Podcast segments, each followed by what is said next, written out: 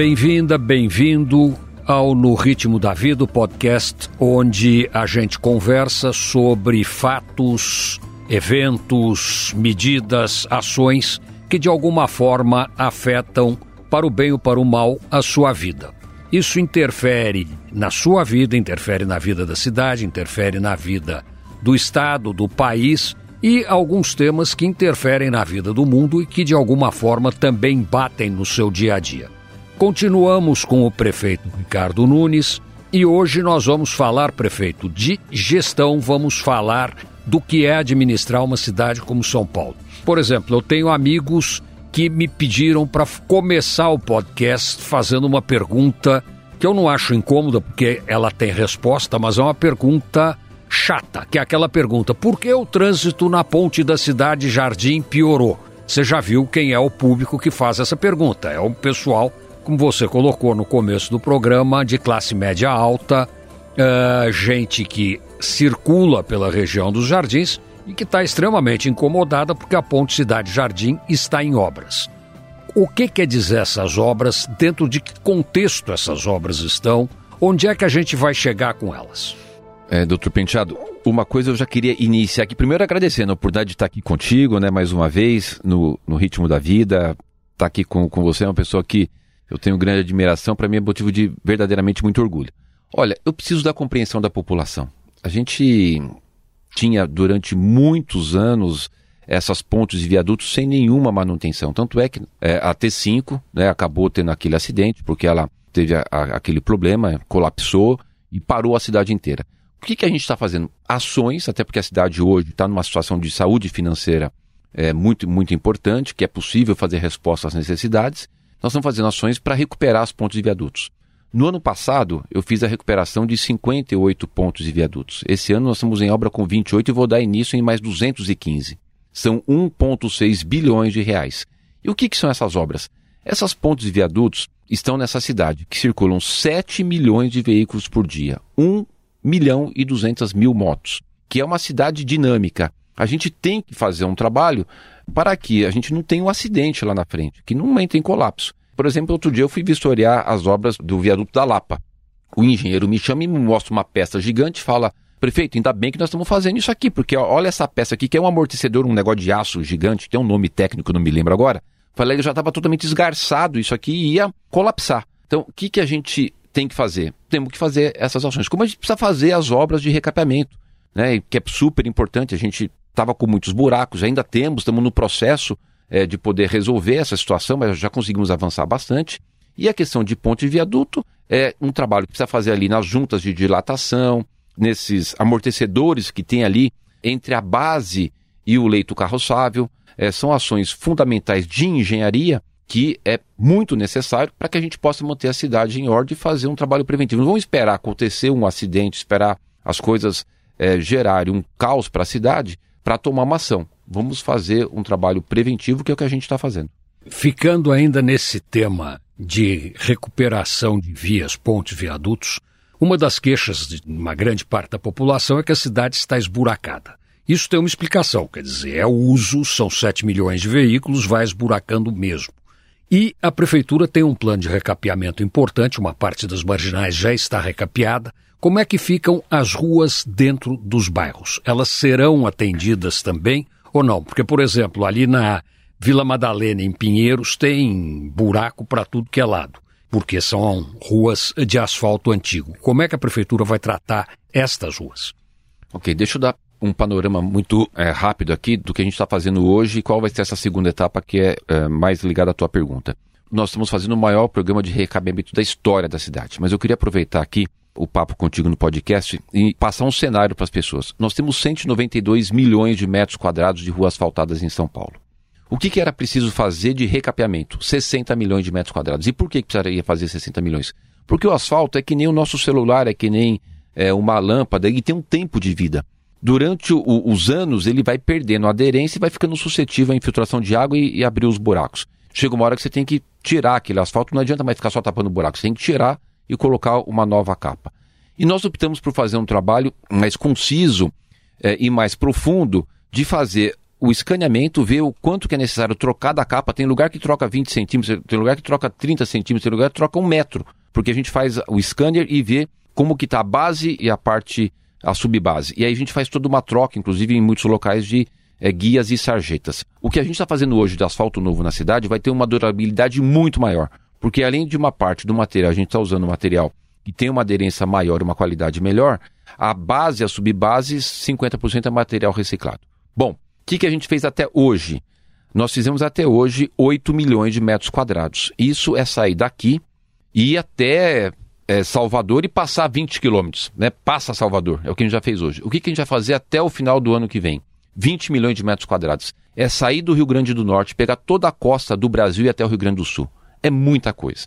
Mas mesmo assim, a gente ainda vai ter que fazer mais e a gente só não consegue fazer agora porque tudo que tinha no mercado de equipamento, de contratação a gente fez. Nós estamos com 85 frentes todos os dias, das 22 às 4 da manhã, recapeando, recapeando, colocando asfalto novo na cidade para recuperar um tempo perdido. Há muitos anos não tinha um grande programa de recapeamento. A gente tem que recuperar esse tempo perdido. E com relação às ruas mais internas dos bairros, nós lançamos uma outra licitação para as vias locais e houve uma, um questionamento do Tribunal de Contas, a gente retirou o edital, estamos reformulando, serão mais 700 milhões, que é um outro contexto de recapeamento das ruas que a gente chama de vias locais. Portanto, a cidade está dando resposta a essa situação. Se você tem na sua rua um grande problema é, de recape, de buraco, e ainda a prefeitura não chegou lá, vai chegar, porque tem todo um planejamento, tem dinheiro tem estudo, pesquisa, planejamento para que a gente possa melhorar, como já vem fazendo, e em muito sistema de asfalto da cidade. Um outro tema que é provavelmente o tema, na visão humana, o mais complexo da cidade de São Paulo: Cracolândia e as pessoas em situação de rua. Uma vez o senhor me falou que uma parte das pessoas em situação de rua que a Prefeitura de São Paulo atende não são pessoas de São Paulo, são pessoas de municípios vizinhos que vêm a São Paulo porque São Paulo dá um atendimento diferenciado. Pode explicar um pouco melhor isso? Posso explicar. Agora, o que também é importante a gente compartilhar aqui com nossos ouvintes. A gente teria que fazer o censo, nós antecipamos, saiu em janeiro de 2022 o censo das pessoas em situação de rua, e o censo nos demonstrou que nós tínhamos ali naquele momento 31.880 pessoas em situação de rua. É, demonstrou o perfil, quantas com família, quantas com criança, quantos idosos. 60% não eram pessoas da cidade de São Paulo. E aí, com esses dados, a gente começou a fazer as ações de políticas públicas para o acolhimento dessas pessoas em situação de rua. Então, a gente, só para ter uma ideia, Penteado, só de hotel nós alugamos 4 mil, 4 mil vagas de hotel, para atender principalmente as famílias com criança e idosos. Aí fizemos os CAIs, Vilas Reencontro, inaugurei recentemente a terceira Vila Reencontro, que são vilas com casinhas de 18 metros quadrados, para as pessoas poderem ir para lá e se requalificarem, poder ter uh, todo o amparo e assistência da Prefeitura de São Paulo com curso profissionalizante e eles poderem se, se reinserir no mercado de trabalho. Ampliamos as repúblicas, os abrigos, e tem uma coisa também que a, a gente pode ter muito orgulho na nossa cidade, que é a cidade acolhedora. Né? É, essa questão das pessoas em situação de rua, isso é um fenômeno que está acontecendo no mundo inteiro, principalmente por conta da, da pandemia. Nova York, que é a, a, capital financeira do mundo, né? hoje tem mais de 100 mil pessoas em situação de rua. É um problema grave que eles estão com dificuldade, o prefeito lá, o Eric Adams, com bastante dificuldade de poder fazer um, uma situação que chega numa solução, mesmo sendo uma cidade muito rica. Agora, só para você ter ideia, hoje a gente tem mais de 25 mil vagas de acolhimento. É o maior sistema de acolhimento da América Latina, é da cidade de São Paulo, de pessoas em situação de rua. 24 horas por dia abertas? Exatamente, 24 horas por dia abertas e que atende vários perfis. Agora tem esse desafio de ser a cidade acolhedora, mas a gente recebe todos os dias gente, gente de fora. Nós temos mais de 2.500 pessoas que sequer são do Brasil, que vieram de outros países eu inaugurei um centro de acolhida e nesse centro de acolhida especial para famílias não tinha uma família é, do Brasil, de Marrocos, Peru, Venezuela e de Angola. Então, a gente pode ter muito orgulho de ser uma cidade que acolhe, que tem esse trabalho acolhedor, mas também tem todo esse desafio, porque acaba sendo uma cidade que as pessoas veem como um, um destino que vão ser é, bem recebidas, recebidas com carinho, que vai ter toda a questão da humanidade. Temos os problemas políticos desse processo. O PSOL, uma pessoa que disse que vai disputar a eleição no ano que vem, acabou entrando com uma ação na justiça, proibindo a prefeitura de agir para fazer ali a retirada das barracas. Lógico, a gente não vai chegar lá e tirar a barraca de ninguém. Primeiro a gente vai ofertar o acolhimento, pedir para desmontar, porque tem que ter a ordem na cidade também, não dá para a pessoa querer montar barraca em qualquer lugar, sob o pretexto de ser um morador de rua, sob o pretexto de ser um coitado. A gente não trata ninguém como coitado, a gente trata as pessoas com carinho e oferecendo a elas a condição de acolhimento de oportunidade de, de, de se restabelecer na vida. Só vai para a situação de rua quem está no pior momento da sua vida. Então essas pessoas merecem carinho. Mas, evidentemente, não pode, não pode deixar a cidade é, sem que as pessoas tenham o seu direito de andar pelas calçadas, de fazer uso das suas praças, de ter ordem na cidade.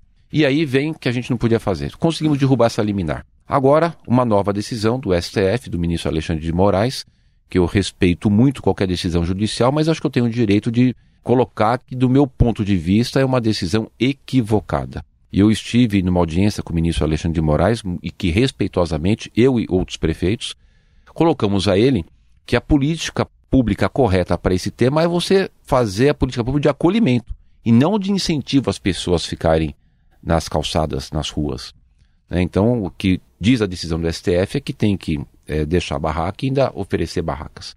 A Prefeitura de São Paulo entrou com uma Mercosurí nesse processo, estamos discutindo, e nós temos exemplo para o mundo de acolhimento. Evidentemente, você ainda vai ver pessoas é, em situação de rua, mas se você conseguir pegar a sua memória e levar para o começo do ano, você vai ver como estava muito pior.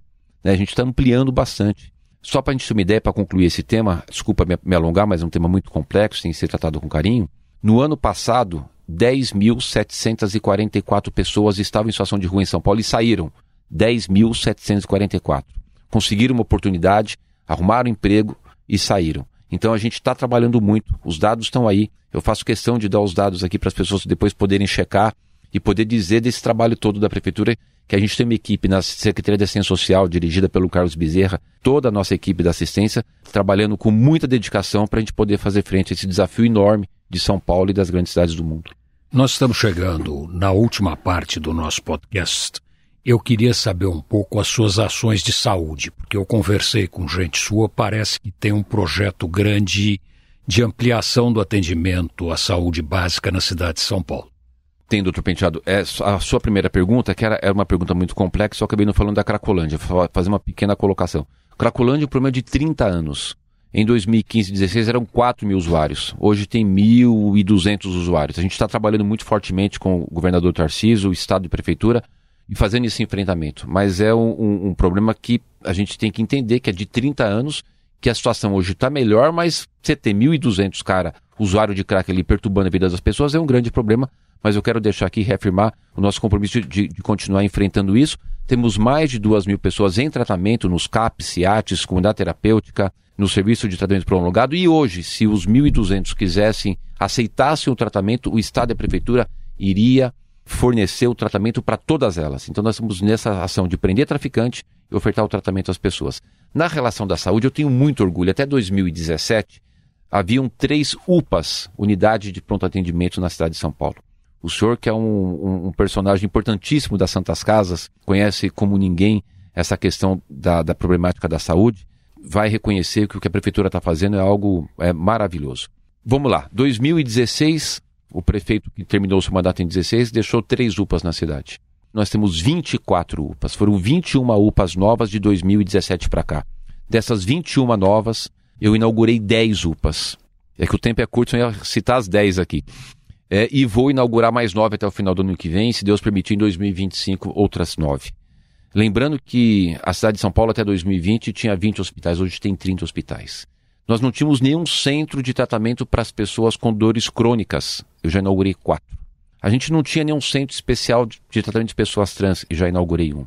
Portanto, a cidade está evoluindo nessa questão do atendimento à saúde, mas é óbvio que ainda falta muita coisa. Né? Acabei de falar que eu entreguei 10 UPAs e estou com nove em obras para entregar no que vem e outras nove para entregar em 25. O esforço está sendo grande. Agora, o grande desafio é a questão do financiamento. A gente fala do SUS, que é um sistema fantástico, 35 anos de SUS, mas é importante que os ouvintes saibam que essa questão do Sistema Único de Saúde, a gente às vezes parece que é o governo federal que manda o dinheiro. Não. Dos 16 bilhões de reais que a Prefeitura de São Paulo gasta, gasta não, investe em saúde na cidade, 83,5% é com os impostos da cidade, é dinheiro da Prefeitura de São Paulo. Só 14% vem do governo federal. Então, é os nossos esforços contando com as Santas Casas, com as filantrópicas, nesse atendimento da saúde. Prefeito, muito obrigado por ter aceitado o convite para participar destes dois no ritmo da vida. Eu tenho a impressão que a cidade tem uma visão melhor, uma visão mais clara de quem é o ser humano Ricardo Nunes, e eu espero ter a sua participação no nosso podcast outras vezes para cobrar se isso tudo que foi falado nestes programas foi feito, não foi feito, e se não foi feito, por que não foi feito, e se foi feito, o que, que vai vir depois, porque São Paulo não pode parar. Muito obrigado pela sua participação. É um privilégio ter alguém com a sua disponibilidade, com a sua franqueza num programa como o nosso. Obrigado, Penteado. Agora, tudo isso eu devo também a uma equipe muito grande competente que tornou a cidade de São Paulo uma cidade hoje que tem maior condição de investimento. Só esse ano são 11,5 bilhões, ano que vem serão 14 bilhões. O maior investimento fora esses que eu estou te falando foi 2020, de 4,1 bi. A gente ajeitou a questão das finanças, tem segurança jurídica, muita responsabilidade fiscal e que está possibilitando a gente ter hoje simultaneamente 1.300 obras na cidade e ter ações sociais muito importantes, como por exemplo, hoje São Paulo tem creche para todas as crianças. Então a gente está avançando. Eu sei que tem muita coisa para fazer, mas nós estamos nos dedicando e com certeza a nossa cidade está cada dia melhor. Eu espero ter proporcionado uma visão nova e mais completa de quem é o prefeito da cidade de São Paulo. Agradeço você ter participado dos nossos programas, ter escutado as posições do prefeito, ter escutado as perguntas que foram feitas. Muito obrigado, prefeito, e até a próxima. Obrigado.